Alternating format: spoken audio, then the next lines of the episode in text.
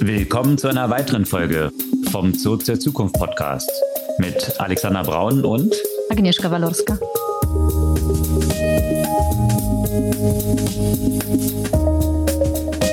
Was gab's Neues letzte Woche?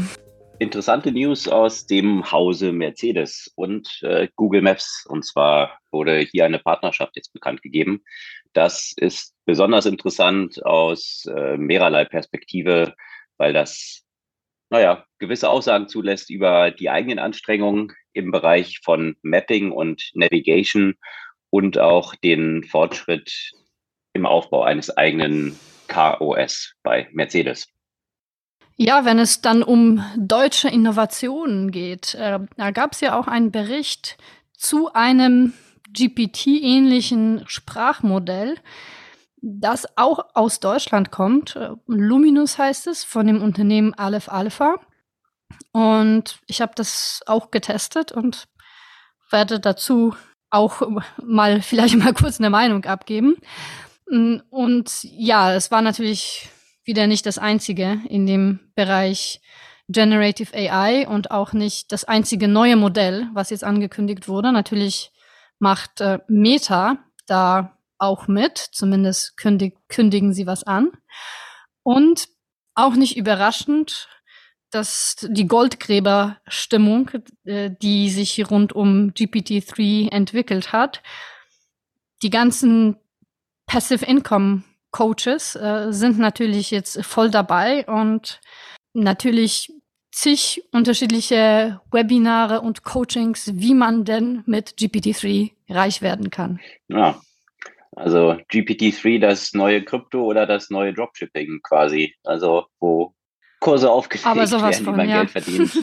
mit bestimmten Sachen wie bei Dropshipping war ja, glaube ich, auch die einzigen, die jemand Geld verdient haben. In der Regel diejenigen, die diese Kurse gemacht haben, wie man mit Dropshipping Geld verdient. Mal schauen. Ja, dazu kann man, äh, äh dazu empfiehlt sich ja auch äh, tatsächlich die letzte Folge von Böhmermann. okay.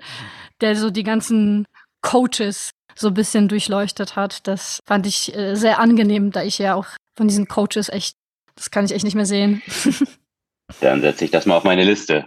Ja, auf äh, Liste ein guter Überleitungspunkt zu Spotify, äh, wo viele Leute damit ja kämpfen, eine Liste zu haben oder eine Playliste zu finden oder einen Song zu finden, mit dem man startet. Äh, wenn man mal gestartet hat, dann läuft es in der Regel ganz gut durch den Algorithmus, den Spotify dort entwickelt hat.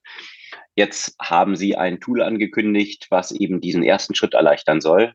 DJ nennt sich das, was einfach so Songs spielt, die einem gefallen könnten, ohne dass man einen Startpunkt oder eine Liste finden muss und dazwischen auch noch mit Ansagen. Also mit AI Full Circle zurück zum Radio quasi.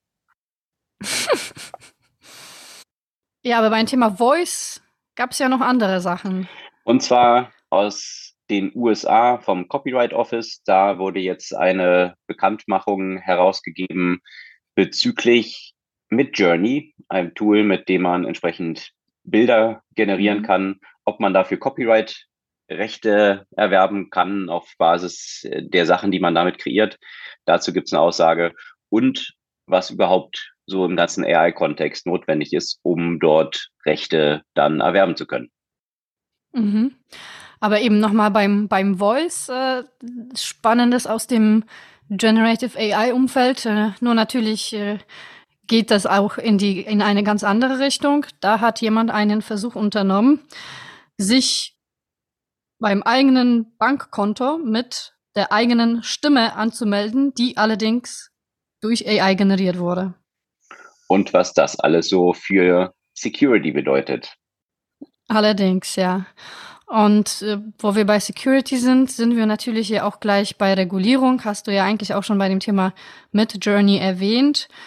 In Deutschland geht natürlich, beziehungsweise in Europa auch die Diskussion, inwiefern Entwicklungen wie ChatGPT von dem in der EU schon lange diskutierten AI Act betroffen werden und was das im Zweifel für Konsequenzen haben könnte. Und wenn wir jetzt das Thema Generative AI verlassen. Äh, auch da gibt's Regulierungsvorstöße äh, auf der europäischen Ebene. Und zwar wurde jetzt TikTok erstmal verbannt Natürlich nicht grundsätzlich von der EU, aber erstmal von den Firmen oder von den Diensttelefonen der Mitarbeiter und Mitarbeiterinnen in dem Umfeld der europäischen Institutionen. Und nochmal äh, zum Ausblick sowas aus dem Bereich Science Fiction, könnte man sagen. Bioelektronik, die im Körper wächst durch Enzyme und was das für Konsequenzen haben kann. Fand ich sehr spannend. Ja, bevor wir jetzt in die Themen im Detail einsteigen, kurz die Erinnerung, ihr könnt unseren Podcast gerne abonnieren, einfach auf den Folgen-Button klicken und dann erhaltet ihr die neue Folge automatisch jeden Dienstag ganz früh am Morgen in eurem Lieblingspodcast-Player. Ja, was war jetzt in dem Automotive-Bereich los? Da gab es in der Tat eine ziemlich, wie ich finde, weltbewegende News und zwar äh, ein gewisses Eingeständnis, was dadurch zum Ausdruck kam, dass Mercedes bekannt gegeben hat, eine Partnerschaft mit Google einzugehen. Und äh, was das bedeutet, äh, es wird Google Maps und auch YouTube entsprechend in das zentrale OS, an dem Mercedes werkelt. Sämtliche Automobilhersteller bauen ja ihr eigenes Operating-System. Das war ja dann immer die Frage und dieser Wettkampf zwischen den Tech-Playern und den Automobilherstellern. Wer hat die Kontrolle über das Cockpit im Auto? Und da hatten sich natürlich eben zum Beispiel Google mit ihrem Android-System angeboten. Einzelne Automobilhersteller, ich glaube Renault waren es zum Beispiel, äh, haben das dann quasi auch als äh, zentrales OS dann übernommen. Andere Automobilhersteller vor dem Hintergrund, dass natürlich Software der Kern des Automobils immer stärker wird, äh, haben gesagt, das machen wir natürlich nicht. Wir kennen so die einzelnen Ausflüge von VW zum Beispiel, wo Milliarden ja ausgegeben wurden und äh, auch ein CEO schon darüber seinen Hut nehmen musste, weil das dann doch nicht so schnell auf die Straße kam wie geplant. Ähm, jetzt bei Mercedes plant man, äh, wenn ich das richtig diesen den News entnommen habe, dass im kommenden Jahr äh, das äh, Mercedes OS auf die Straße zu bringen und jetzt aber eben interessanterweise integriert hier Google Maps ganz zentral als Navigationssystem. Also sie machen quasi das, was die Nutzer und Nutzerinnen sowieso schon die ganze Zeit machen. Ne? also de facto äh, geben sie dem Bedarf, der Nutzungsbedarf halt nach, weil die viele von diesen Systemen, die zum Teil eingebaut wurden, ähm, naja, die Leute haben ja trotzdem ihre Handys gehabt und haben halt äh, die Navigation zum Beispiel darüber laufen lassen, über Google Maps, weil man ja dran gewohnt ist. Also. Äh, weil man dran gewöhnt ist und weil zum Teil, das fand ich auch mal faszinierend, weil man ja zum Teil einen hohen Aufpreis zahlt bei Automobilherstellern, um ein Car Navigation System zu haben, was eigentlich eben bei Google Maps ja sowieso gratis mit drin ist. Und äh, von der Usability muss ich sagen, auch in vielerlei Hinsicht in der Regel wesentlich besser funktioniert. Ähm, zumal man es dann auch noch über das Smartphone ansteuern kann. Also einerseits, wie du es gesagt hast, das ist ja schon ein geübter Use Case. So navigiert man eben auch außerhalb des Autos. Und äh, ja, die Sprachnavigation funktioniert in der Regel dann auch ganz gut. Hatten wir ja auch schon einige Beispiele, wie, wie schwierig das zum Teil mit Voice Recognition dann bei einzelnen Mobil Automobilherstellern dann noch war. Ja, es war ja ein paar Jahre her, vielleicht hat sich das gebessert. Aber auch, äh, muss man ja auch sagen, Google Maps hat ja auch ähm, weitere Innovationen eingeführt, also zum Beispiel auch die unterschiedlichen Möglichkeiten der Autonavigation, zum Beispiel mit äh, geringeren Spritverbrauch etc. pp. Also auch das ist einfach deutlich besser geworden und hat den Fahrerinnen und Fahrern einfach mehr Flexibilität äh, äh nach und nach gegeben und ist somit häufig auch besser geworden als äh, also ich meine nicht, dass es jetzt äh, äh, so überraschend ist, aber ist einfach schnell besser geworden als die installierten Navigationssysteme. Absolut, aber ich finde es aus mehrerlei äh, Perspektive ganz interessant. Einerseits natürlich äh, vor dem Hintergrund, wer dominiert die Software im Auto? Also das ist natürlich die eine Fragestellung dort drin. Und äh, hier finde ich, scheinen sie jetzt eine ganz gute Lösung eines Win-Wins, so wird es zumindest von Google und von Mercedes verkauft, gefunden zu haben, dass, das betont Mercedes eben auch, sie komplett der Owner des ganzen Tech-Stacks sind und der, Archite äh, der Architekt dieses Stacks und dort eben Google Maps angedockt haben.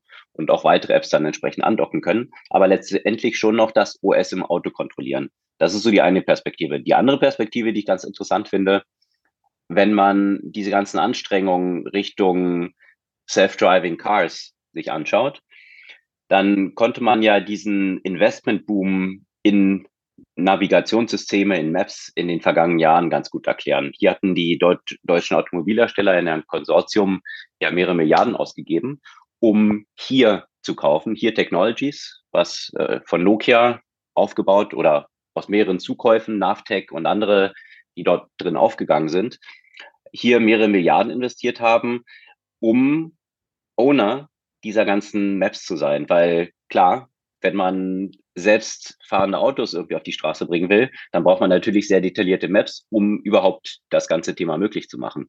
Also deswegen finde ich es auch ganz interessant, obwohl Mercedes ja Teil des Konsortiums ist, was eben die Ownership über hier, hier Technologies hat, dass sie jetzt für diese Navigationsthematik eine Partnerschaft mit Google eingehen, um hier Google Maps zu integrieren.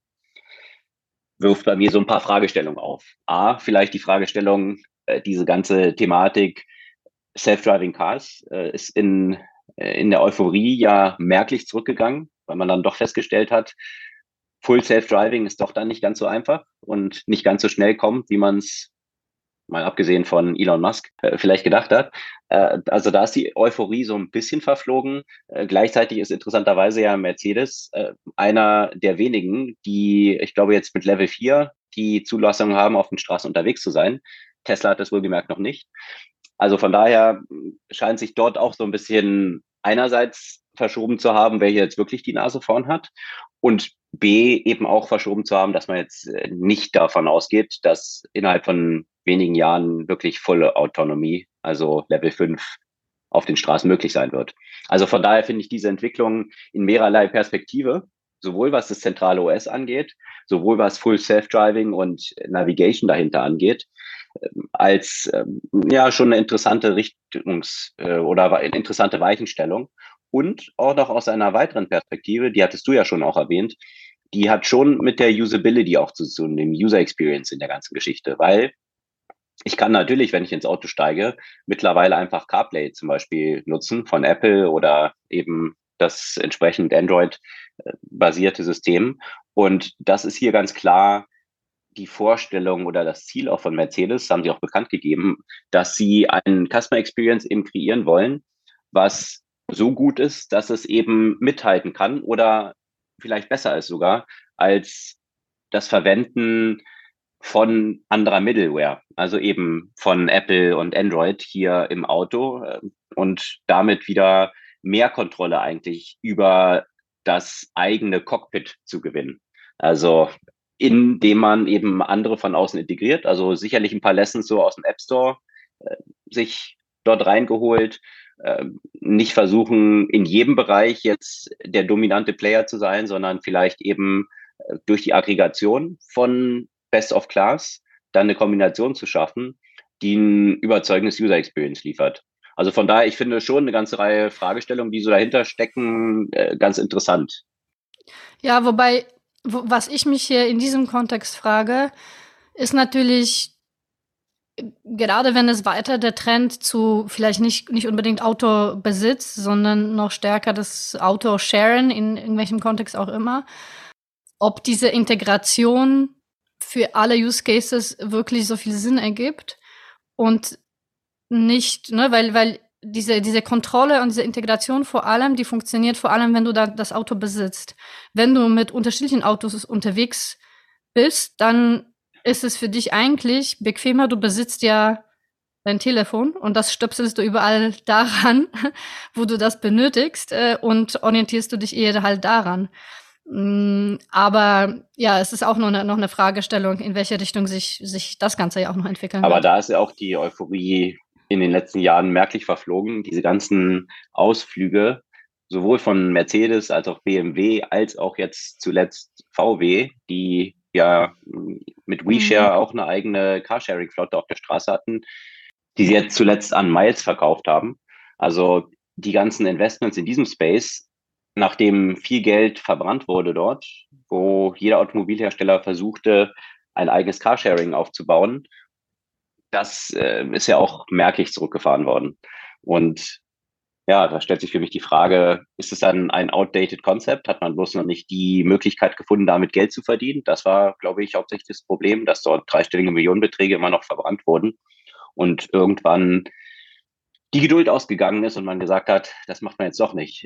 Carsharing versucht man dann wahrscheinlich eher so in diesem eigenen, was, was viele Automobilhersteller versuchen ja aufzubauen, ist dann so ein Abo-Modell, dass ich eben zum Beispiel bei Porsche mein Abo habe und dann zwischen unterschiedlichen Fahrzeugen aus dem Hause wechseln kann. Also dass es nicht mehr eins zu eins diese Ownership ist, aber dass ich trotzdem versuche, wahrscheinlich meine Zielgruppe doch noch an die Marke zu binden über ein bestimmtes Abo. Ja, aber das ist dann de facto auch nichts anderes als äh, Leasing oder äh, das Auto halt besitzen. Ne? also ich, ich glaube, also gut, anderes Thema kann man ewig drüber kann man ewig drüber diskutieren, was dann so die Konzepte sein werden. Natürlich, wenn du in der Stadt wohnst, ich meine, du hast ja auch kein Auto. Und, und so geht's ja natürlich vielen, gerade in der Großstadt. Ähm, großes Problem ist halt eben darüber hinaus. Ne? Also solange ich in der Stadt unterwegs bin, ergibt es überhaupt keinen Sinn, ein Auto zu besitzen. Solange, sobald ich eben nicht in der Stadt bin, ist das immer noch nicht aufgehoben, dieses Bedürfnis nach eigenem Auto, wenn man eine gewisse Flexibilität in der Mobilität haben möchte. Und ich glaube, das ist vielleicht so der Knackpunkt. Genauso wie mit selbstfahrenden Fahren, genauso wie mit vielen anderen Themen. So ein Sharing funktioniert de facto erst recht, wenn alle das überall tun und alles dazwischen äh, ist einfach eine schwierige Angelegenheit weil du dann niemals diese Verfügbarkeit hast und sich dann immer fragst, okay, wird dein Auto dann verfügbar sein, genau dort, genau dann, wenn ich das brauche. Und wenn ich davon abhängig bin, dann kann ich mich darauf nicht verlassen. Hm. Und äh, das ist ja einer der Probleme von dem, von dem Carsharing im Moment. Ja, über die Stadt hinaus gibt es sicherlich eine Reihe von noch ungelösten Fragestellungen, aber auch in der Stadt stellt sich ja sowieso auch noch die Frage, wie auch zwischen unterschiedlichen Mobilitätsangeboten, also Mikro-Mobility, ob das jetzt Fahrräder sind, wie, wie man dort eigentlich auch zwischen unterschiedlichen Modi, die für den jeweiligen Kontext dann die idealen sind, bestmöglich geswitcht werden kann. Und äh, das finde ich, also ich meine, Tier versucht so ein bisschen in diese Richtung zu gehen, dass sie mit den Scootern, Fahrrädern und immer mehr Sachen dort integrieren so dass man für den jeweiligen Kontext eigentlich die, äh, das beste Angebot hat. Mal schauen. Also dort so eine Gesamtlösung zu schaffen, mhm. ist sicherlich, äh, sicherlich, sicherlich auch noch ein Challenge. Und natürlich hat es stark, stark auch mit der Verkehrspolitik der jeweiligen Stadt dann noch zu tun. Also nicht nur Tier, so alle versuchen das, wenn man sich jetzt anschaut. Ja, weißt du, da ich ja jetzt seit einem Monat jetzt auch Auto fahre, theoretisch ja, zumindest. Ich hab's vergessen. Tust du das tatsächlich auch? Ja, ich mache das jetzt so, dass ich irgendwie Sonntag früh aufstehe, wenn die Straßen noch leer sind und äh, nehme mir so ein Miles. Um möglichst wenig Schaden anzurichten, ja. ja. Um möglichst wenig Schaden einzurichten äh, und auch mich möglichst wenig zu stressen und mich dran zu gewöhnen. Hm. Aber da ist mir aufgefallen, also ich darf äh, bei Miles und bei Six darf ich jetzt schon, bei äh, Shell darf ich nicht. da muss man erstmal einen äh, Führerschein mindestens ein Jahr haben. Mhm. Aber was mir so bei Six äh, zum Beispiel aufgefallen ist, die integrieren dann auch zum Beispiel auch andere Mobilitätsmöglichkeiten, wie eben die äh, ähm, Hier Scooter, Scooter sind auch drin. Und, ja. Genau, genau. Und das gleiche hast du bei Free Now wo du, äh, wo, wo auch versucht wird, alle möglichen Sachen zu integrieren, also inklusive Scooter, natürlich Ridesharing und, ähm, und natürlich Taxi. Also dafür, da siehst du, dass natürlich alle Anbieter sich in diese Richtung entwickeln. Äh, auch von der BVG gab es doch eigentlich was, also dieses Yelby, wo, mhm. wo hm. du, wo du auch diese Mikromobilität integrieren wirst. Also man versucht natürlich schon in diese Richtung zu gehen, aber im Moment ist es eher, okay, wir bündeln alles und man kann sich da was aussuchen. Es ist aber trotzdem nicht ein schlüssiges Konzept im Sinne von, wie komme ich am effizientesten von A nach B unter Berücksichtigung von allen möglichen verfügbaren Mitteln. Mhm. Und äh, beim Auto ist ja natürlich in der Stadt sowieso das Problem Parken, äh, weswegen sich das jetzt auch nicht so nahtlos in so eine Journey wie ich fahre zu der S-Bahn mit dem Auto und parke und dann fahre ich mit der S-Bahn weiter, funktioniert ja auch nicht unbedingt. Ja. Mhm. Also da sind einfach so viele Schnittstellen noch zu lösen in diesem ganzen Mobilitätsthema und eben über die Stadt hinaus ist es wieder noch ein ganz anderes Thema. Ja, und da, das, das meine ich auch mit dem Punkt Verkehrspolitik. Ich meine, da kommen natürlich diese Fragestellungen rein. Gerade mit dem Parken. Man muss ja Incentives schaffen, dass Leute nicht ihr eigenes Auto haben, was 93 Prozent der Zeit ungenutzt rumsteht und Platz in der Stadt zustellt, der alternativ sinnvoller verwendet werden könnte. Mal abgesehen von der Investitionsruine und dem Footprint, die, den so ein Auto hat, jetzt aus ökologischer Perspektive in der Herstellung in allen Aspekten. Da nur um so ein Blechding da rumstehen zu haben, die meiste Zeit, ist ja komplett schwachsinnig. Und äh, da stellt sich dann natürlich auch die Frage, Parkplätze in der Innenstadt. Da habe ich mir auch immer die Haare gerauft, wenn ich dann mit Shared Mobility unterwegs bin, dass solche Parkplätze für Shared Mobility so spärlich gesät sind. Ich, ich finde halt, man müsste die Kosten, die Opportunitätskosten, ein Auto zu haben, eben drastisch erhöhen. Und das funktioniert auch dadurch, äh, dass man es eben noch ungemütlicher macht, ein eigenes Auto zu haben. Wenn man eben jetzt schon lange einen, Park, einen Parkplatz sucht, muss man halt die Alternativen aufzeigen. Viele Shared Mobility Parkplätze dorthin stellen, die nicht anders genutzt werden dürfen, um damit mehr Anreize zu schaffen äh, und, und halt die indirekten Kosten, äh, ein Auto zu haben, also sprich Suchkosten nach einem Parkplatz, äh, entsprechend nach oben zu treiben, um dann die Anreize zu schaffen, eben ja auf Shared Mobility umzusteigen. Aktuell finde ich, ist das noch viel zu wenig gegeben. Ich muss jetzt schon schmunzeln, weil ich weiß, dass wir wieder hier äh, nach dem Thema ein paar Kommentare dazu bekommen werden, wie, wie linksversifft äh, unser Podcast sei. ja, Auto ist ein ein sehr, Reizthema. sehr politisches Thema, ja, ähm, was uns gleich zum nächsten Punkt bringt, und zwar äh, China in diesem Bereich. Äh, ein weiterer Punkt ist natürlich Auto grundsätzlich und aber auch Elektromobilität.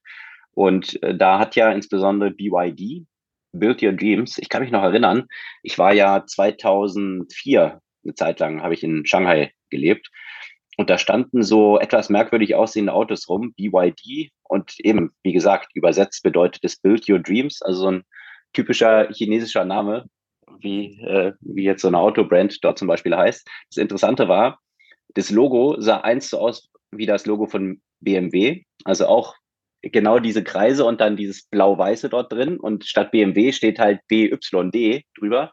Also wahrscheinlich auch nicht ganz zufällig, dass man das gewählt hat. Äh, von diesem Copycat-Zeitalter hat sich aber BYD ins, entsprechend über die letzten Jahre sehr drastisch entfernt und ist zu einem wirklichen Leader im ganzen Bereich Elektromobilität geworden. Äh, soweit, dass Berkshire Hathaway, also der Investmentfonds von Warren Buffett, das als eines der zentralen Investments sieht und sehr, sehr viel Potenzial auch in, in dieser Company sieht. Charlie Manga ist ja großer Fan von BYD. Und ja, das zeigt sich einerseits dadurch, dass BYD in China den Markt dominiert. 16 Prozent sämtlicher Elektroautos sind äh, von BYD. Dahinter folgt mit ziemlichem Abstand Tesla in China mit 7,8 Prozent. Interessanterweise sind hier die deutschen Hersteller ganz weit abgeschlagen. VW, die haben noch den größten Marktanteil, sind bei gerade mal 2,4 Prozent.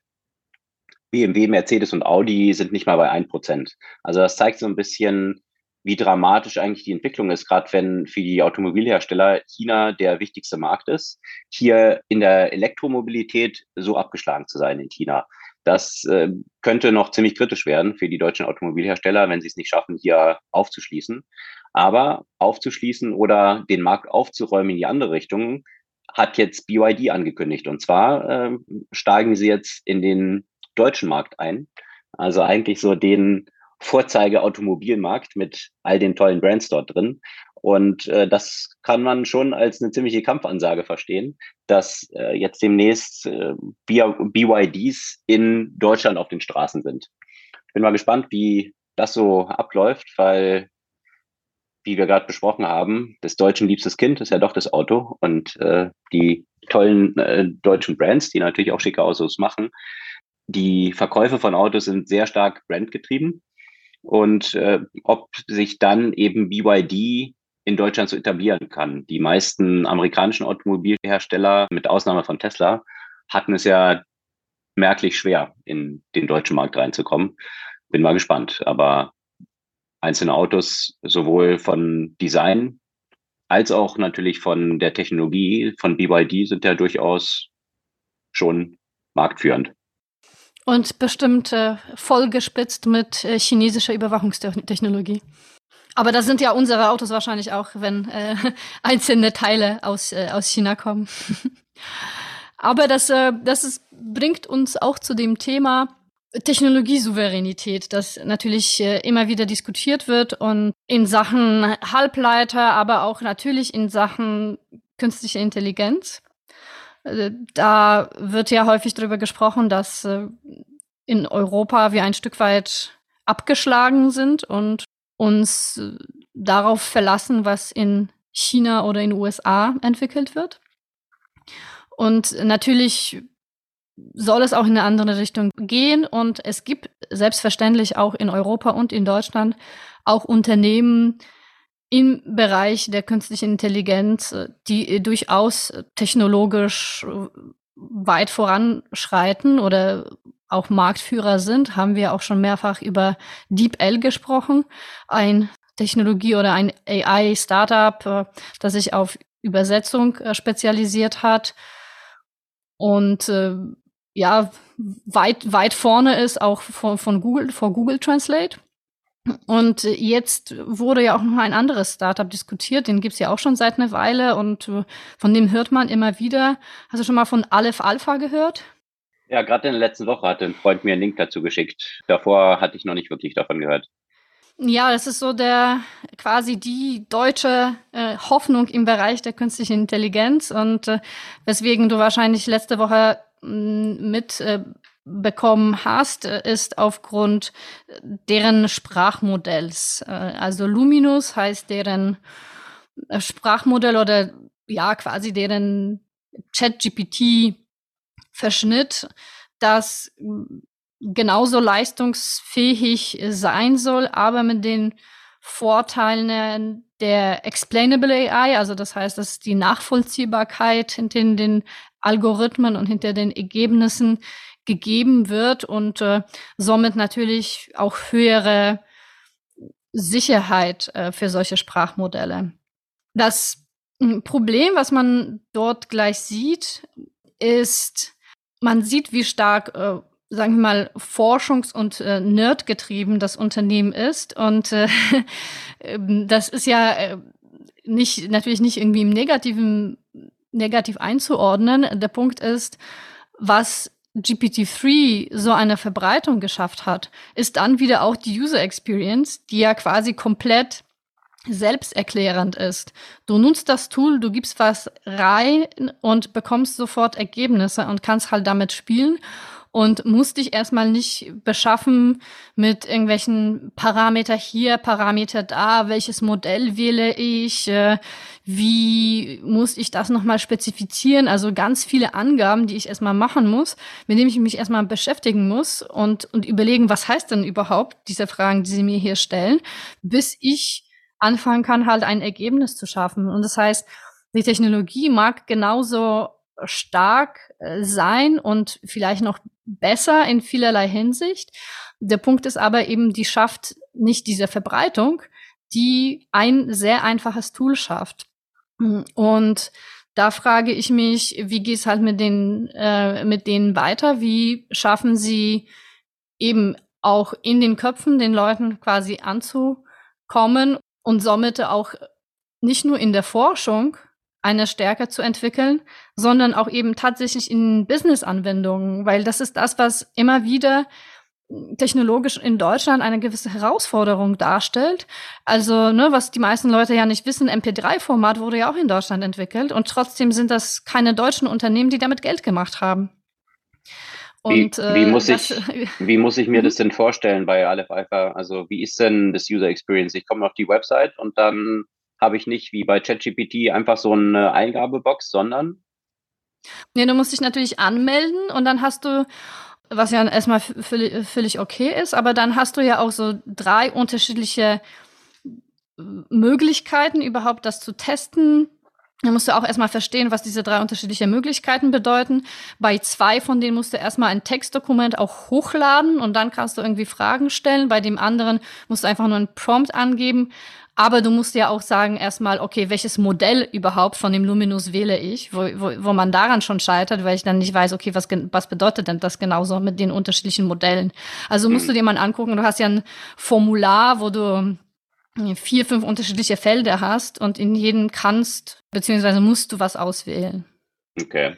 Also viele Hürden, die dort im ersten Schritt aufgebaut sind, die eben beim klassischen Marktzugang von US-Companies, wo man einfach erstmal was, was vielleicht jetzt nicht total ausgereift ist, äh, was man mhm. dann weiter spezifizieren könnte noch. Und äh, wenn man all diese Parameter richtig sitzt, setzt, wie jetzt bei dem deutschen Wettbewerber, vielleicht sogar bessere Resultate erzielt, aber damit wahrscheinlich schon 90 Prozent der Leute erstmal nicht konvertieren, das ja. ähm, Challenge dann entsprechend darstellt ich, ich kann mir auch schon ganz genau vorstellen, wie dann die Argumentation wird. Es soll ja auch gar nicht äh, so eine Spielerei werden wie bei ChatGPT, weil das soll eigentlich so eine Business-Anwendung werden und sich halt darauf fokussieren oder für Forschung und so weiter und so fort.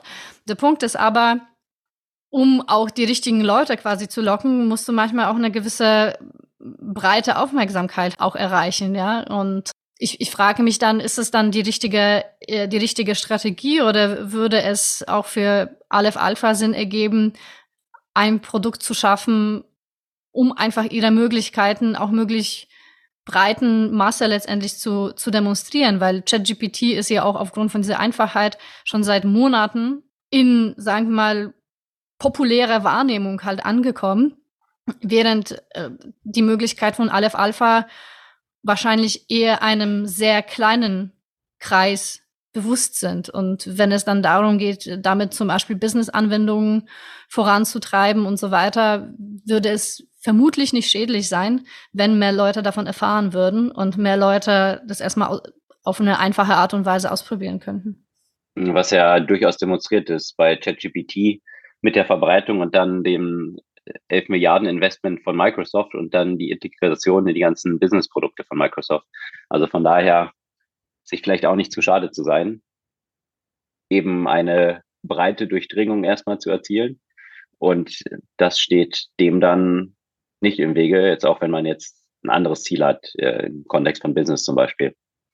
Aber das eben ja. scheint grundsätzlich eben so ein deutsches Thema zu sein. Ich finde da ganz gute Parallelen zu dem, was wir eingangs beschrieben haben mit den Automobilherstellern, was auch hier das User Experience angeht. Und deswegen finde ich diesen Schritt, den Mercedes jetzt hier gegangen ist, doch ganz interessant. Eben, ja, das, das nicht von der Perspektive auszurollen, wie ich mir wünschen würde, wie es wäre, sondern wie eben Nutzer auch funktionieren. Und hier ist Zugang, Usability, User Experience einfach der entscheidende Faktor. Und da kann sogar die Technologie dahinter etwas schlechter sein, solange ich eben erstmal nicht die meisten Leute schon dadurch verschrecke, dass sie gar nicht wissen, wie man mit diesen Dingen überhaupt umzugehen hat und interagiert.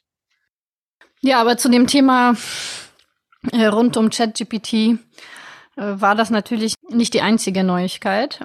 Natürlich hat das äh, so eine Lawine quasi losgetreten. Wir haben ja schon natürlich darüber gesprochen, über Google, dass das gleich auch rausbringen musste, ihren GPT, äh, Chat-GPT-Verschnitt, das äh, nicht äh, gerade optimal gelaufen ist. Jetzt äh, geht es natürlich ja auch weiter mit äh, Meta. Dieses äh, Chat-GPT von Meta heißt äh, Lama, ist also auch Large Language Model. Das wird aber erstmal auch noch nicht so der breiten Öffentlichkeit zur Verfügung gestellt wie äh, Chat-GPT, sondern dauert das noch einen Moment und äh, es wurde ja auch äh, betont, dass äh, der Fokus dort auch auf in Richtung Forschung auch gehen soll. Das Modell hat aber auch vergleichbare Skills, also in Textgenerierung, in Lösung von mathematischen Problemen und so weiter. Also es, es, geht alles in eine ähnliche Richtung. Ich bin mal gespannt, wie, wie das äh, funktionieren wird und wie da der Launch abläuft. Aber natürlich. Äh, wesentlich höhere Effizienz, ne? Also ja, genau, Vergleich. das sollen ja auch beide haben. Ne? Also auch, auch der Aleph Alpha soll eine deutlich höhere Effizienz haben. Ähm, und äh, sicherlich ist das nicht ganz unwichtig, äh, gemessen daran, wie, äh, wie viel Aufwand das bedeutet, äh, die ganzen Berechnungen äh, im Moment zu generieren, nicht wahr? Mhm. Exakt. Und da hat mir auch ja vergangene Woche davon äh, berichtet, was dann auch die Kosten sind, eben einer solchen Abfrage, die jetzt über ChatGPT läuft, weil entsprechend die Kalkulationen, die dahinter stattfinden, eben sehr komplex sind und sehr viel GPU-Leistung in Anspruch nehmen. Mhm. Und äh, das ist hier tatsächlich so, dass, äh, so hat Meta das bekannt gegeben, dass es auf einer Single GPU laufen kann, das, was sie dort aufgestellt haben, mit ja, in vielen Parametern ähnlicher Leistungsfähigkeit äh, wie ChatGPT. Ja, auf jeden Fall werden wir dann sehen, was dahinter dann tatsächlich ist, wenn, wenn das dann gelauncht ist und äh, ob sie, was für mich irgendwie eine, eine Frage ist, der GPT-3 hat natürlich sehr starken First Mover Advantage. Und ich frage mich, wie konkurrenzfähig und in welchem Kontext konkurrenzfähig werden die Tools oder die Anwendungen, die danach kommen. Und äh, wie sich vielleicht ja auch so eine gewisse Spezialisierung dann ja auch etablieren wird, wenn es darum geht, äh, diese Modelle natürlich in andere Anwendung ähm, einfließen zu lassen. Und ähm, da gerade beim Thema Meta hätte ich dann schon die eine oder andere äh, Fragestellung, wenn ich deren Technologie für meine Anwendungen nutze. Da ähm, hilft, glaube ich, das Image, was äh, Meta mittlerweile hat, wenn es äh, um, um Privacy und Verwendung von Nutzerdaten äh, geht, nicht, nicht gerade für die Verbreitung des Modells. Wie siehst du das? Ja, ich habe mich auch gefragt, in welchem Kontext Meta das dann einsetzen könnte, ja. Gerade mit dem Hintergrund, klar, Privacy-Themen und Trust den man so in, in das Unternehmen, in die Brand hat. Einerseits aber auch dieser Kontext Social Network und all diesen Aspekten, wo da genau der Use Case dann für ein derartiges Modell ist. Also setze ich das dann ein, um versuchen, Spambots zu bekämpfen, indem ich die in Konversationen verwickle und dann schaue, wie gut sie antworten können und demnach dann identifiziere, ob es ein Spam-Account ist oder nicht, oder wie genau im Social-Media-Kontext dann der Einsatz dessen ist. Dass man bei den äh, sinkenden Nutzerzahlen äh, sich quasi Content generieren kann, der, der engaging wird. Keine Ahnung. werden wir sehen. Auf jeden Fall werden viele von solchen Modellen, also im Moment ist es natürlich äh, vor allem äh, ChatGPT, äh, die wurden ja natürlich alle von den ganzen Influencern und äh, Coaches und äh, Passive Income Leuten entdeckt. Äh, logischerweise ist es ja so das nächste NFT, Krypto und äh, was auch immer. Und wenn man äh, sich halt anschaut auf all diesen äh, Plattformen, aber auch grundsätzlich einfach, wenn man auf den so sozialen Medien ist, äh, wie viel Material bereits dazu existiert, ja, dazu, wie schaffe ich passives Einkommen mit äh, ChatGPT, mit irgendwelchen Tutorials, Anleitungen und so weiter und so fort, äh, wie man eben mit ChatGPT reich wird. Und wie häufig das ist bei solchen Influencern, diejenigen, die damit reich sind, sind äh, reich werden, sind in der Regel eben äh, die, die es schaffen, ihren Quatsch-Content äh, da an, an weitere zu verkaufen. Es ist alles auch gewissermaßen ein Schneeballsystem, wie äh, viele anderen Produkte schon lange davor. Und da muss ich sagen, lohnt sich mal die letzte Folge tatsächlich von, von Böhmermann, der sich die diversen Passive Income Coaches angeguckt hat und äh, die so ein bisschen auseinandergenommen hat und auch das Unternehmen, über das sie weitestgehend ihre äh, Inhalte vertreiben. Es war äh, durchaus unterhaltsam. Aber eben in dem Kontext von äh, GPT-3 äh, oder ChatGPT sieht man das natürlich äh, gerade bei dem Thema äh, Content Creation besonders stark und das hat ja auch dazu geführt, dass ähm, ein Science-Fiction-Publisher hat äh, komplett erstmal die Aufnahme von neuen Autoren äh, unterbrochen, weil es einfach so einen Überfluss an neuen Romanen und Kurzgeschichten gibt, äh, die logischerweise weitestgehend mit äh, ChatGPT generiert wurden. Und äh, das ist zum Beispiel aufgefallen in den hm, äh, der, ähm, der Verlag eben äh, 20 Submissions bekommen hat, die alle den Titel The Last Hope hatten, von unterschiedlichen Autoren und unterschiedlichen E-Mail-Adressen, äh, die äh, sich relativ ähnlich waren und äh, wohl von dem ChatGPT äh, generiert wurden.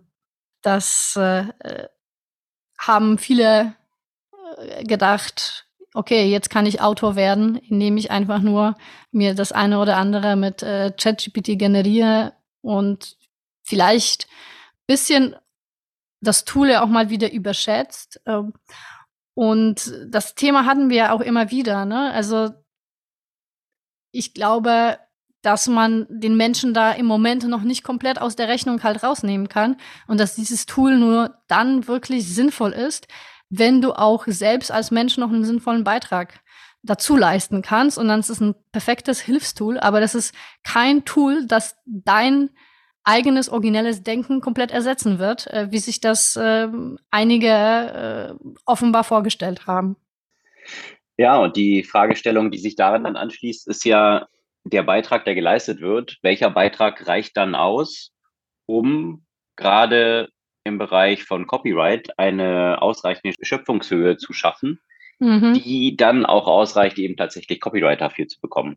Also das äh, ist bei Text genauso wie bei Bildern, bei Videos, bei all diesen Sachen, die jetzt eben sich rund um Generative AI drehen. Da gab es jetzt eine Entscheidung der US Copyright Behörde oder das US Copyright Office vielmehr, die auf eine Copyright-Anfrage einer Autorin reagiert haben. Und diese Autorin hatte ein Buch kreiert, ein Comic, die Story selber äh, geschrieben, die Bilder dazu generiert mit Midjourney. Und äh, das wurde jetzt zurückgewiesen, also zumindest was den Teil Bilder angeht. Äh, die Texte die sind ja von ihr selbst geschrieben. Also das, darüber, äh, damit hatte die Behörde entsprechend keine Probleme, hat aber dann angemerkt, dass Midjourney eben kein Werkzeug ist, das Frau Kastanova, die Autorin, kontrolliert und steuert, um das gewünschte Bild zu erhalten, sondern es erzeugt Bilder auf unvorhersehbare Weise. So die Begründung. Folglich sind die Benutzer von Midjourney nicht die Autoren im Sinne des Urheberrechts der Bilder, die die Technologie erzeugt. Also hier eine klare Maßgabe diesbezüglich. Da der Ausgang nicht von der Autorin oder dem Autor kontrolliert wird oder der Kreatorin eines Bildes in diesem Kontext, ist es nicht ausreichend. Jetzt könnte man sagen, okay, aber wie sieht's aus? Die Leute, die damit ein Bild kreieren, die geben mir einen Prompt ein. Und über den Prompt steuert man dann ja entsprechend, was das Ergebnis auch ist. Äh, darauf ist die Behörde auch entsprechend eingegangen und hat gesagt, ein Textprompt ist eben nicht ausreichend, um den Gestaltungsprozess hinreichend zu steuern. Also darüber kann zwar das Output beeinflusst werden, aber es führt nicht zwangsläufig zu einem ganz spezifischen Ergebnis. Und sie machen den Vergleich auf, dass sie sagen können, wenn ich jetzt ein Prompt könnte ich auch nehmen, um als Auftraggeber eine Beauftragung an eine andere menschliche Person in Auftrag zu geben. Und nur weil ich dieser menschlichen Person quasi im Prompt formuliere, was quasi generiert werden soll, erwerbe ich ja dann als Auftraggeber nicht das Urheberrecht an dem geschaffenen Werk, sondern das ist dann letztendlich bei dieser Person, die daraus dann kreativ ein Werk erschafft. Und ja, das äh, finde ich zunächst mal eine ganz interessante Einordnung, die ja jetzt sich noch über viele Ebenen drehen wird. Einerseits, wie kann man Urheberrecht dran erwerben? Das sind ja die einen äh, Diskussionen, die jetzt hier gerade stattfinden. Auf der anderen Seite dürfen als Trainingsdaten bestimmte Bilder von Künstlern überhaupt verwendet werden, die dort einfließen. Das äh, sind ja andere Klagen, die jetzt hier in diesem Kontext am Laufen sind. Also wie sieht es mit Urheberrechtsschutz von den als Trainingsdaten verwendeten Werken aus wiederum? Und es ging bei ihr wirklich um Urheberrecht oder um Nutzungsrecht? Weil Ur natürlich Urheberrecht. Muss, Urheberrecht, okay.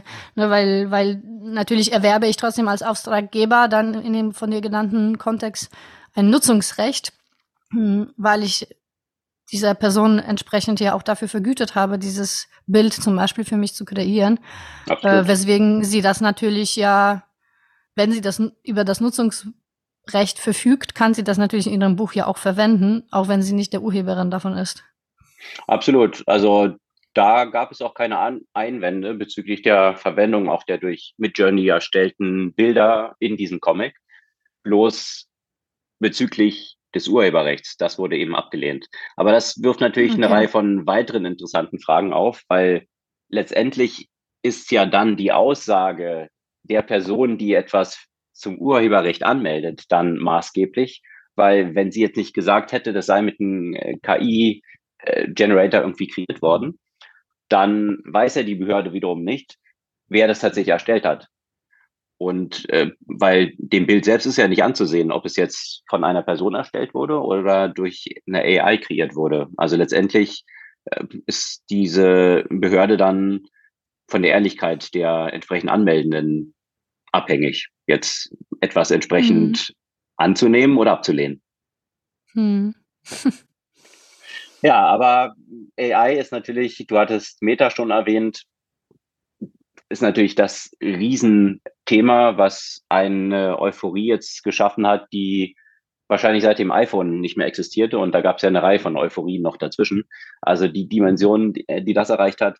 Ähm, jetzt ist natürlich auch Spotify, die ähm, sind ja nicht ganz unbeleckt, was, was AI angeht. Wenn man sich so die Historie von Spotify anschaut und wie man unterdessen dort hauptsächlich eben Musik hört, was ja natürlich die Hörgewohnheiten von ganz vielen Leuten heutzutage prägt. Ähm, früher war es ja so, man wählte irgendeine CD aus, hat die dann eingelegt und durchgehört oder ähm, höchstens im Radio hat man jetzt bestimmte Sachen dann empfohlen bekommen oder vorgeschlagen bekommen. Bei Spotify ist das ja eigentlich oder gängig. Wenn man noch äh, älteres Semester ist, hat man sich aus dem Radio Sachen auf die Kassette aufgenommen, um sein eigenes Mix zu schaffen.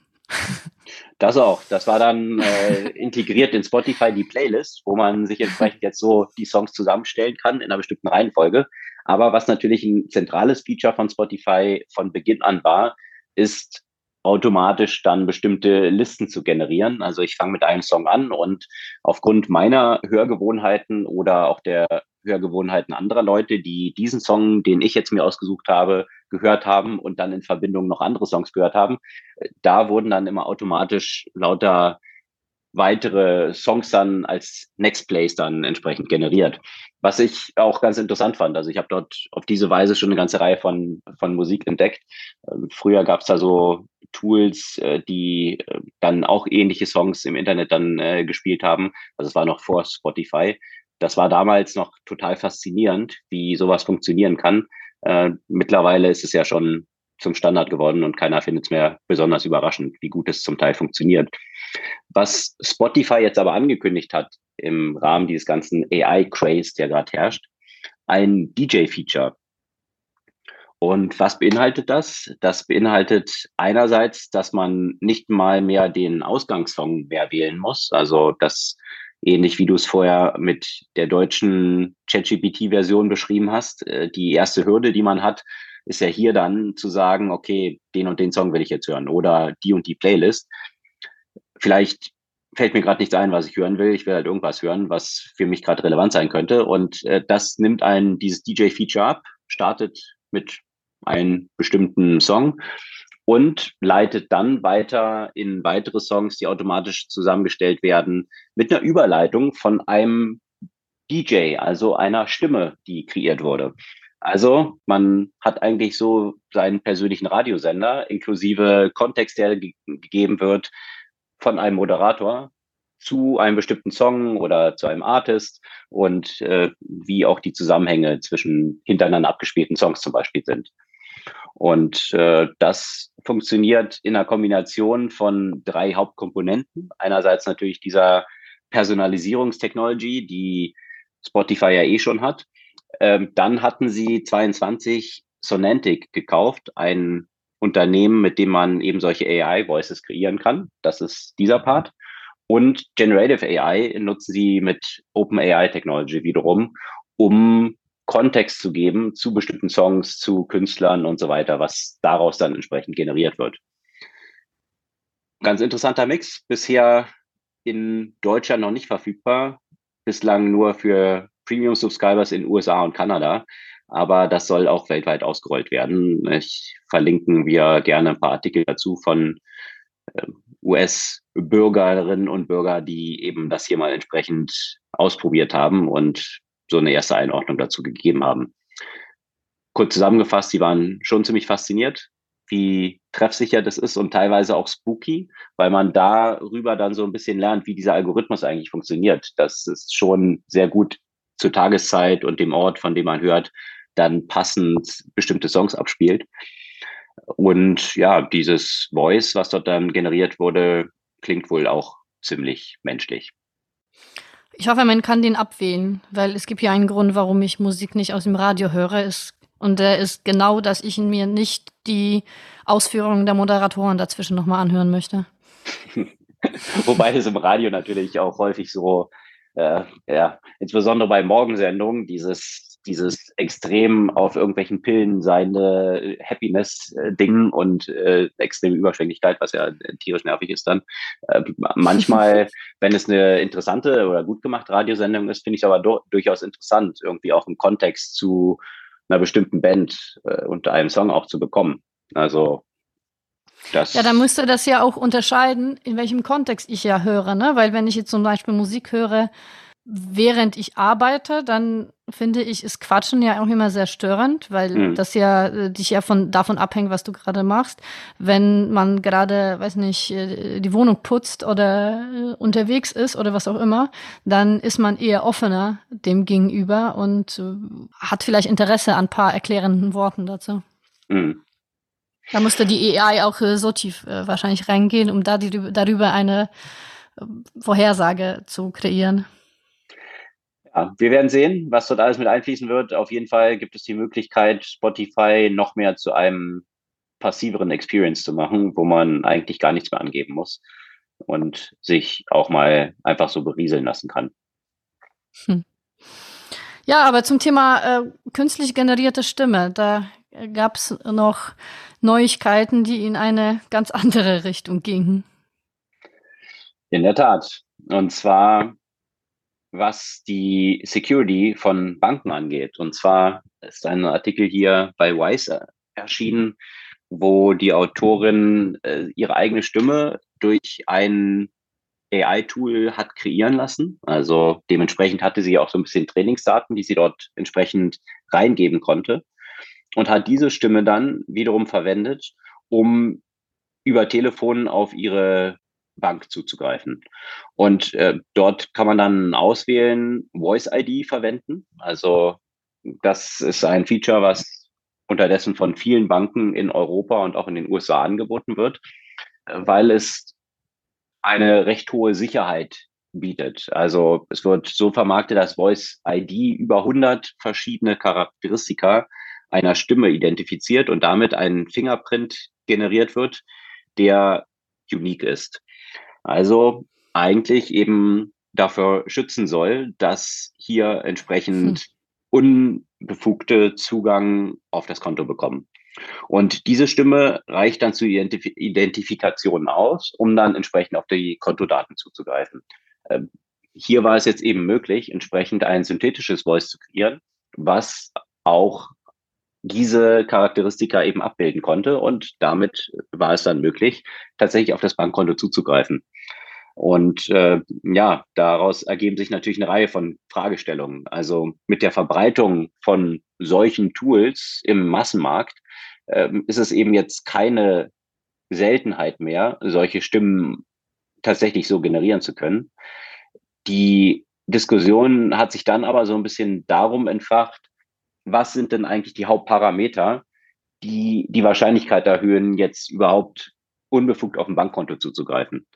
Also sind es eher solche Phishing-Aspekte, ähm, wie viel Voice-Daten haben tatsächlich mögliche Betrüger von den individuellen Personen.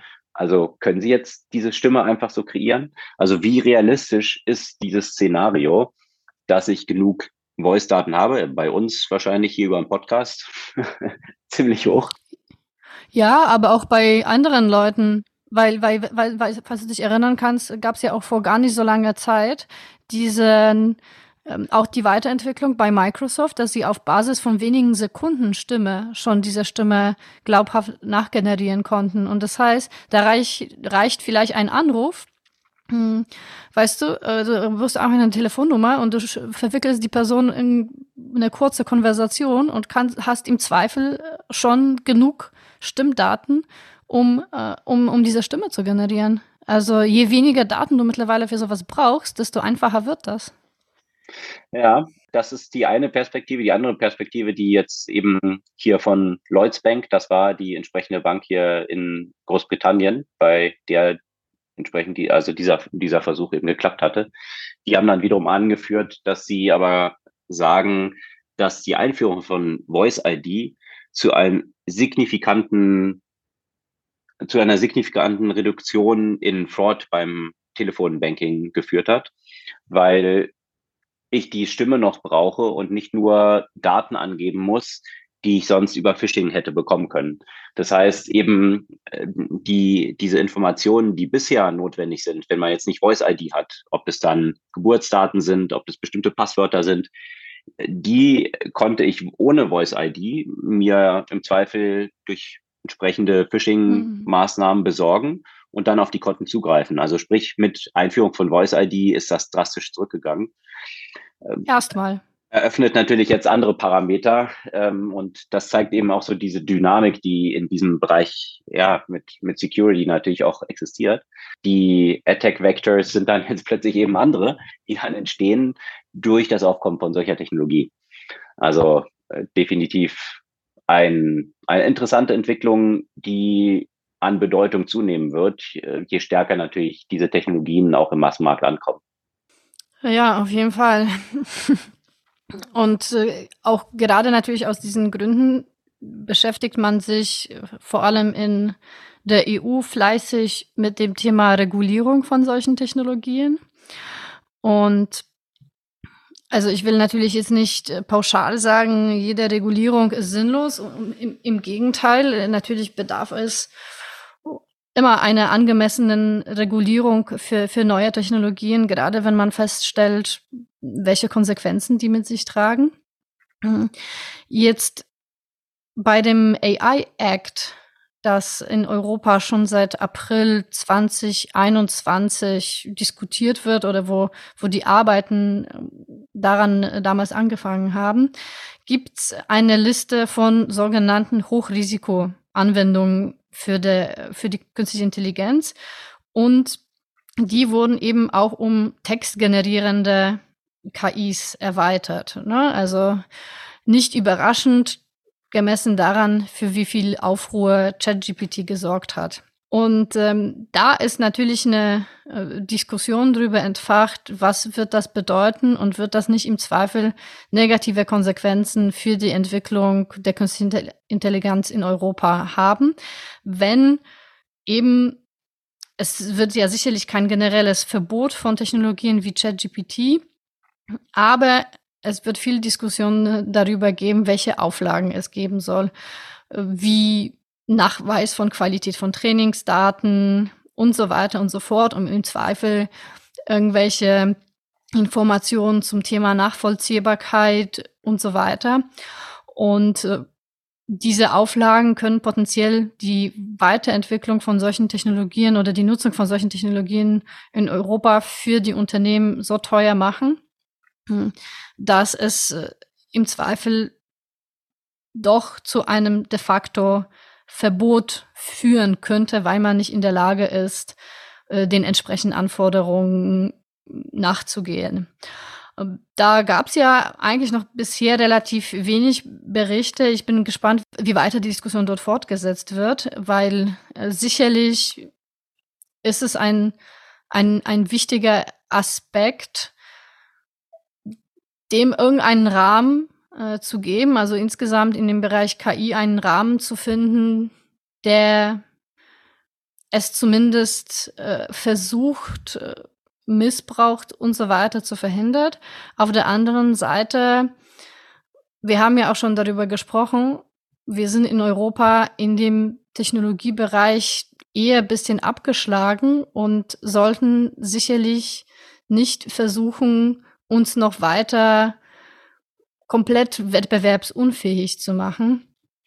Deswegen, ja, es ist sicherlich ein, ein delikates Thema und ein nicht ganz so einfach zu entscheidendes äh, äh Thema. Wie, wie schafft man diese Regulierung wieder mal, so dass man die schlimmen Einsätze verhindert, aber nicht die Innovation und den Fortschritt hemmt. Hm.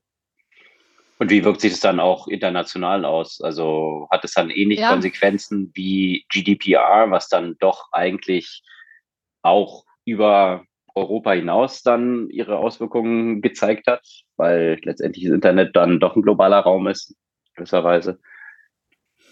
Das ist eine gute Frage. Ja. Äh, das ist jetzt alles natürlich noch bei weitem nicht so weit, weil die Komplexität äh, da vielleicht noch ein äh, Stückchen höher ist. Aber es wird eben äh, fleißig daran gearbeitet. Ja, aber nicht nur in dem Kontext, sondern auch im Bereich von Social Media oder insbesondere bei TikTok gibt es hier auch wiederum bestimmte Vorstöße der Regulierung, oder? Das stimmt. Und da war lustigerweise die EU gar nicht die erste, ne? die, da war jetzt äh, diesmal USA natürlich äh, schon weiter vorne. Ähm, Was an der speziellen Freundschaft zwischen USA genau. und China liegt. genau. Deswegen, da war jetzt, glaube ich, Anfang, Anfang des Jahres auch äh, ähm, das Gleiche stattgefunden, was jetzt in der EU stattfinden soll. Also natürlich kein generelles Verbot von TikTok, aber ein Verbot, die Apps auf den Dienst Handys oder Dienstgeräten der Menschen äh, zu nutzen, die in dem öffentlichen Dienst arbeiten. Und äh, so ist es jetzt auch äh, bei den Personen, die in der im Umfeld von EU-Organisationen arbeiten. Das heißt, diese haben bis zum 15. März Zeit, um die App aus den Arbeitsgeräten zu, äh, zu löschen, ähm, beziehungsweise aus den Geräten, auch aus den persönlichen Geräten, wenn sie das äh, zu Arbeitszwecken ja auch verwenden. Das äh, gefällt natürlich äh, der Kompanie auch äh, nicht so nicht so gut und äh, gab es ja auch schon bestimmte Proteste. Auf der anderen Seite äh, gibt es jetzt auch in Großbritannien äh, auch wieder die äh, Diskussion darüber. Da äh, wurde ja auch schon der Premier so leicht unter Druck gesetzt, das, das Gleiche zu machen, um äh, auch dort äh, TikTok zu äh, verbieten. Also ich bin sehr gespannt, in welche Richtung das geht. Ich finde, gemessen daran, was man nach und nach äh, darüber herausgefunden hat, auch über die Nutzung der Daten und äh, die äh, Weitergabe auch der europäischen und amerikanischen Daten an China, was lange Zeit bestritten wurde. Ja, finde ich äh, nicht ganz unangemessen, die Schritte. Ja, bloß dann sollte man sich mal auch des Themas annehmen, äh, was wir in der letzten Folge auch mal adressiert hatten, sprich Encryption von Messagern und Telegram und äh, welchen Zugriff hier russische Behörden äh, drauf haben. Und äh, das, das habe ich jetzt noch nicht gesehen, dass äh, Telegram auf Devices verboten wurde. Und äh, das äh, vor dem Hintergrund gerade von solchen Fällen, die auch beim Bundesnachrichtendienst aufgetreten sind, wo ähm, russische Spione entsprechend dann mit drin war oder eben Daten, hm. Informationen an Russland weitergeleitet haben, dann wundert mich das schon ein bisschen dass obwohl diese Information so publik ist, dass dann nicht entsprechend äh, etwas drastischer verfolgt wird. Und umgekehrt, weil du jetzt gerade Großbritannien erwähnt hattest, dort ist es ja interessant, dass jetzt Regulierungen, die eigentlich aufgestellt wurden, um die Verbreitung von Kinderpornografie zu verhindern, also so zumindest die offizielle Maßgabe, dazu führen können, dass eben die Encryption bei Messengern entsprechend zurückgefahren wird. Und äh, da hat jetzt eben Signal schon bekannt gegeben, dass sie dann ihre Verbreitung in Großbritannien einstellen werden. Signal, wohlgemerkt einer der Messenger, die aktuell wahrscheinlich so als die sicher, der, der sicherste eingeordnet werden kann. Bis sich auch dort rausstellt, äh, welche Geheimdienst äh, dort API-Zugang hat. Ja, ich bin gespannt. Zumindest ist da ja kein wirtschaftlich orientiertes Unternehmen dahinter. Mhm. Also vielleicht in diesem Setup und gerade mit der Überzeugung von äh, dem Gründer, der auch dahinter steckt, der schon in diesen ja, Encryption und Privacy-Kreisen, also ich glaube, der, der schon mit einer hohen Conviction dahinter. War also, das nicht der Gründer von Telegram auch? Ähm, war er auch, aber das ist ja mit Telegram nicht ganz unfreiwillig erfolgt, die ganze Geschichte. Ich meine, der, der hat ja Russland dann im Unguten verlassen und ist ja quasi, was Telegram angeht, zumindest dort mehr oder weniger enteignet worden durch Russland. Also von daher ist halt die Frage, ähm, ob das, was dort bei Telegram passiert ist, tatsächlich äh, eine freiwillige Geschichte gewesen ist. Ja, also auf jeden Fall, wir können es nochmal betonen, umsteigen auf Signal und nicht gerade weiter Telegram nutzen. Vielleicht sollten wir da, weiß nicht, wem, wem sollte man da Bescheid geben? Damit da was passiert. Bescheid geben sollten wir vielleicht unseren Experten hier. Wie hieß er? Günther Oettinger, unser Digitalkommissar? Oder wer ist das aktuell? Oder dem Amt für, für, wie heißt es nochmal, für Cyber Security. Ja, sowas. Andrus Ansip. Aha, das ist wohl der Nachfolger des legendären Digitalexperten Günther Oettinger. Ja, aber es gibt noch andere Themen, die im Zweifel früher oder später auch mit Regulierung zu tun haben werden, äh, wenn es um Bioelektronik und ja grundsätzlich die Themen geht, die auch einen Eingriff in den Körper darstellen, oder? Das stimmt. Im Moment geht es zwar nur in, um einen Eingriff in Zebrafische. Äh, so, äh, weiter, weiter sind die Forscher noch nicht. Aber, die haben nicht so eine starke Lobby in der EU. nee, ähm, und aber spannend und eben tatsächlich aus, aus Europa die Entwicklung, nämlich haben schwedische Forscher ein injizierbares Gel entwickelt, mit dem leitende Elektroden in lebenden Organismen gezüchtet werden können. Da wird die körpereigene Chemie genutzt, um das Gel in ein festes, aber flexibles Material zu verwandeln. Das heißt, man spritzt den irgendwie Gel und dieser verwandelt sich im Körper in Elektroden. Und das ist auch langfristig stabil, äh, ungiftig und kann eben im lebendes Gewebe initiiert werden. Und damit ist es weniger invasiv als die herkömmlichen Implantate, die man äh, äh, sonst äh, äh genutzt hat. Und da kann man sich ja fragen, okay, warum soll man das? Ne, man kann es, das ist ja schon mal spannend, aber wozu soll es denn gut sein? Um diese leitfähigen Elektroden können dazu verwendet werden, um komplexe biologische Funktionen einfach besser zu verstehen oder auch Nerven im Körper zu stimulieren und könnten irgendwann zur Entwicklung so integrierter elektronischen Schaltung direkt im Körper führen.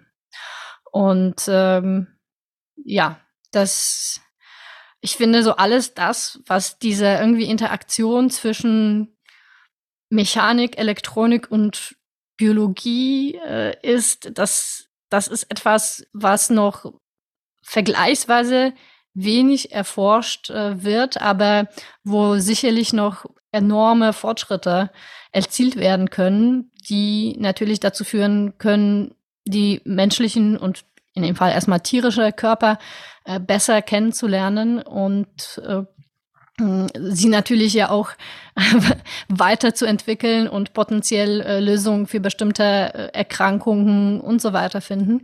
Und äh, da ist es eigentlich erstaunlich, wie sehr am Anfang wir noch stehen. Deswegen finde ich diese Entwicklung einfach so spannend. Und hört sich immer das wieder so ein bisschen Musk, wie. Elon Musk doch auch ganz vorne mit dabei mit Neuralink. Ja, das entsprechend mit Comput Computern zu verbinden. Auch Elektronen, die ins Gehirn implantiert werden. Ja, aber da, dazu könnte sowas zum Beispiel nützlich sein, weil diese Implant Implantierung von festen Verbindungen äh, ist immer mhm. mit einem operativen Eingriff quasi verfügbar, auch wenn die Elektroden klein sind und diese Eingriffe minimal sind. Aber äh, da kann man sagen, äh, da ist der Fortschritt groß, wenn du sagst, du setzt einfach nur eine Spritze und du spritzt ein Gel und erst durch die Verbindung mit den körpereigenen Materialien sozusagen entwickelt sich das zu einer Elektrode. Hm. Vielleicht ist es auch Dann, etwas für Elon Musk. Vielleicht, wenn der diese Technologie ja. nutzt, werden ihm alle Testaffen nicht wegsterben. Eben, das war gerade das, was ich dachte. Hoffentlich hat äh, er davon noch nicht gelesen, äh, aus Schutz der Affenperspektive, äh, aber okay. Interessant. Ja, das ist der Ausflug in die Bioelektronik. Gibt es eine Buchempfehlung diese Woche? Ja, also ich fand das Buch ganz interessant. Ich bin mir noch nicht so sicher, ob ich sie so jetzt komplett ohne weiteres empfehlen kann, äh, weil ich da immer wieder Schwierigkeiten habe, hatte reinzukommen. The Price of Time von Edward Chancellor, The Real Story of Interest. Also beschäftigt sich der Autor mit, ja, letztendlich der, der Geschichte der Zinsen und den Auswirkungen, die diese auf die Wirtschaft in unterschiedlichen historischen und geografischen Kontexten hatte. Und weswegen ich da vielleicht manchmal Schwierigkeit hatte, da glaube ich reinzukommen. Ich fand, dass es äh, zum Teil keine stringenten Story gefolgt ist und, äh, und deswegen manchmal, also ich das als manchmal ein bisschen sprunghaft und nicht, nicht so optimal zusammenhängen äh, empfunden habe. Aber die einzelnen Geschichten an sich äh, durchaus lesenswert. Einzelne Geschichten ist es dann eben so ein historischer Abriss über die Entstehung von Zinsen und ihrer Konsequenzen oder. Man würde das erstmal denken und dann stellt man fest, es ist dann vielleicht doch nicht.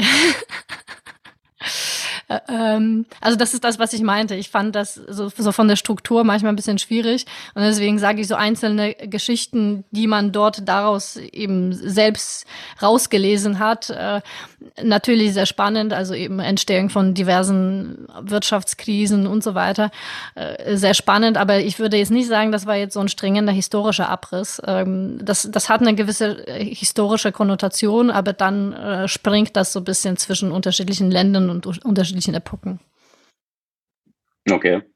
Und nimmt es auch eine Bewertung vor? Also sind Zinsen Teufelszeug, weil die letztendlich Inequality fördern und äh, sämtliche Ökonomien äh, früher oder später oder Währungen zum Kollaps bringen oder hm, Nee, das, das würde ich nicht sagen. Nein, nein, also die Einordnung, also natürlich äh, die Einordnung wird in diese Richtung vorgenommen, äh, dass, dass diese natürlich diese Auswirkung haben können, aber das ist immer die Frage, deswegen heißt es ja the price of time. Ja, also wie, wie ist auch überhaupt, welcher Zinssatz ist gerechtfertigt und förderlich für die, für die Wirtschaft?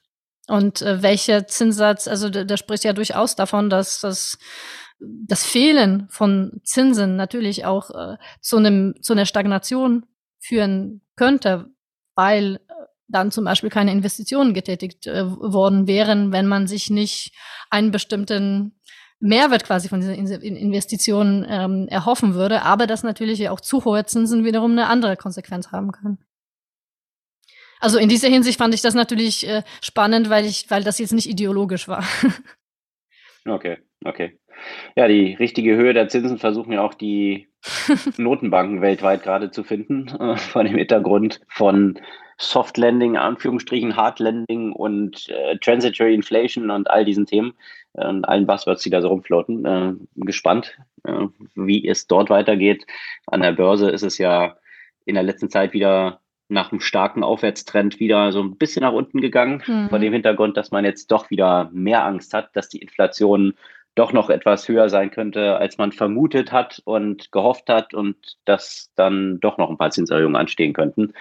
Also das ist natürlich immer, äh, auch wenn man zurückdenkt bis zu Costolani, äh, mhm. den du auch gelesen hast, äh, mhm. immer dieser interessante Zusammenhang auch zwischen der Börse. Er hat ja die, die Börse immer so als den Hund beschrieben und das Herrchen hat eine Leine und die Leine sind entsprechend die Zinsen. Und äh, ja, wenn die Börse zu weit vorprescht, dann äh, muss die Leine angezogen, also sprich die Zinsen erhöht werden und das ist eigentlich der, der Haupthebel in diesem, in, in diesem, zumindest was Investments dort in, an der Börse angeht, ist.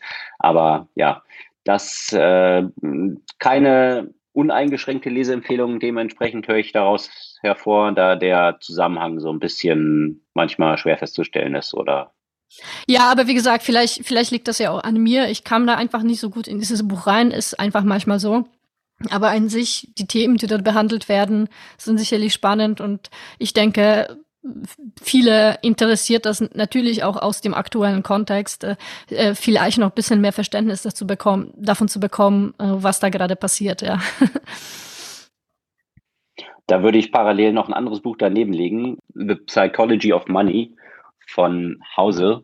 Äh, das ist, äh, wie ich finde, Zinsen spielen natürlich auch eine große Rolle, aber grundsätzlich was Investments angeht mhm. und überhaupt Umgang mit Geld, was definitiv in der Ausbildung in Deutschland absolut zu kurz kommt. Äh, und äh, dementsprechend hat man dann auch Politiker, äh, denen man wahrscheinlich auch erstmal noch so die Grundzüge von Wirtschaft irgendwie erklären muss, häufig. Also da finde ich schon wieder faszinierend, auch was äh, teilweise die, die Finanzexperten als Finanzexperten gelten und äh, die Äußerungen, die dann zum Teil rauskommen zum Kapitalmarkt und zur Börse und warum das eigentlich Teufelszeug ist, äh, das äh, finde ich immer schon wieder faszinierend, wie kolossal man keine Ahnung haben kann und dann politisch dafür verantwortlich ist.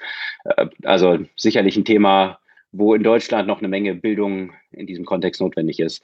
Also würde ich mal sagen, beide Bücher durchaus lesenswert für alle, die sich dort eine Grundlage schaffen wollen. The Price of Time, The Real Story of Interest und ähm, The Psychology of Money. Äh, verlinken wir auch gerne beides in den Show Notes, genauso wie sämtliche Artikel, über die wir heute gesprochen haben.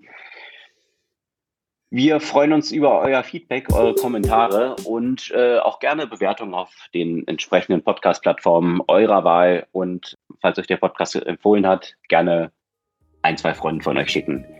Bis zum nächsten Mal. Bis dann.